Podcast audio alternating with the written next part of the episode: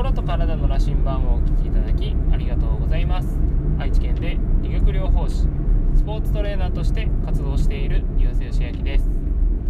今日は関わる人の周りの人への伝え方を考えるというお話をしたいと思います。皆さんは普段自分が関わっている人の周りの人へ何かその人の情報を伝えたりだとかすることってあるでしょうか？例えば子供であれば親だとか指導者がそういう周りの人に当てはまります。でその時にその子のことを、えー、伝える時に、えー、伝え方を気をつけなければ、えー、その伝え方がきっかけで、え問題が発展してしまったりだとか、えトラブルを招いてしまうきっかけになります。私が、え知っている事例で言うとある子供が学校に行けなくなったんですね。で、えー、その学校行けなくなったことをきっかけに、えー、相談センターのようなところでですねカウンセリングを受けるようになったんですけども、えー、どうやらその学校へ行けなくなった理由がですね、え父親にありそうだというところでで、えお父さんからですねちょっとこうまあなんかこう気に入らないことがあったら、えー、言葉の暴力だとか、まあ、ちょっと手が出ることもあったようなんですね。で、えー、これをお母さんは、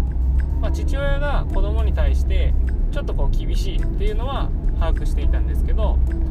まあ、そこまで、えー、学校へ行きたくなくなるほどのきっかけがあるとは認識していなかったみたいですね。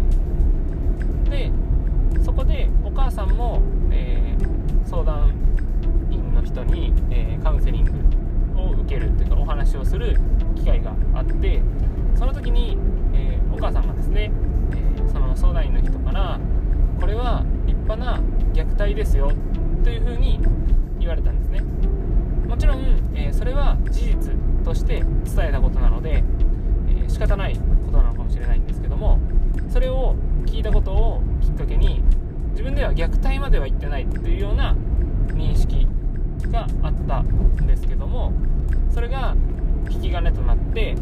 ちょっとですねこうパニックのような状態になってしまい、えー、不眠症だとかうつ病だとかっていうものを発症してしまったっていうこう経緯があったんですね。でそこから、まあ、離婚するしないだとか、えーまあ、いろいろとこう問題が大きくなっていったっていう経緯があったんですけどもでかなり精神的に、えー、疲弊して、だとか、うんまあ、仕事を変えたりだとかっていうこうちょっと本当にいろいろあった方だったんですけどもでこのように、えー、それを聞いた時に私はもうちょっとなんかこの相談員の人の伝え方ってなんかなかったのかなっていうのを率直に思いました。もちろん虐待しているっていう事実があるにも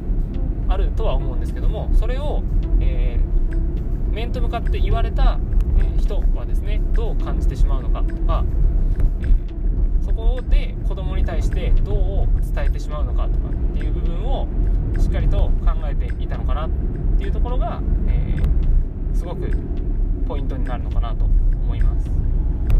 私自身も、え最近ですね、え関わっている方に、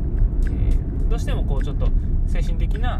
問題が影響していそうだなっていうのを保護者の方にですねちょっと伝えた時にその保護者の方が、えー、何か抱え込んでるものがあるなら言いなさいみたいな感じで、えー、言ったんですけども子供はそこが精神的なものが影響していると思っていなくてそうやって親から言われたことがまたちょっとこうショックだったというかなんでそんな風に言うんだろうみたいな感じのことがあって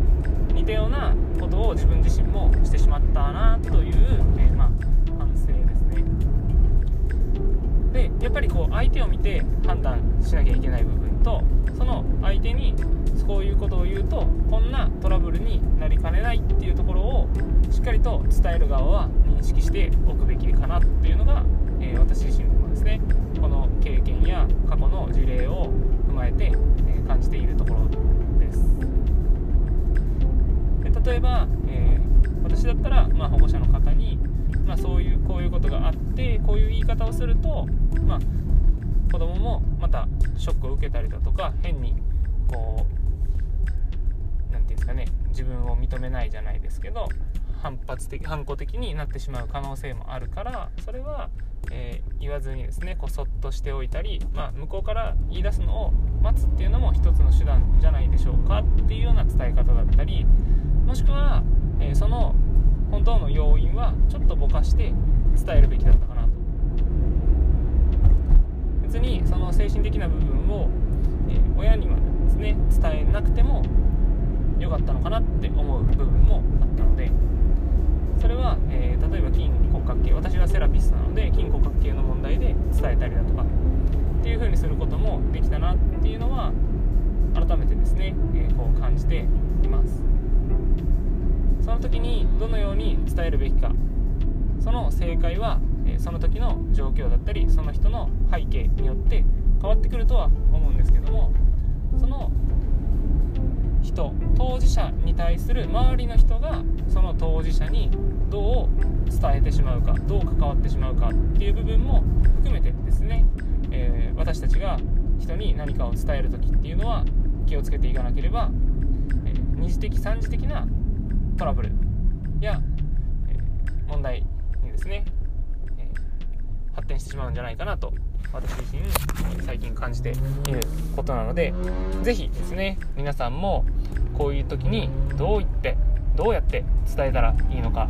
っていう部分は、えー、これを機会にですね改めて考えていただけるともしそのようなことがあった時に、えー、トラブルにならないように過ごすことができるのではないでしょうか。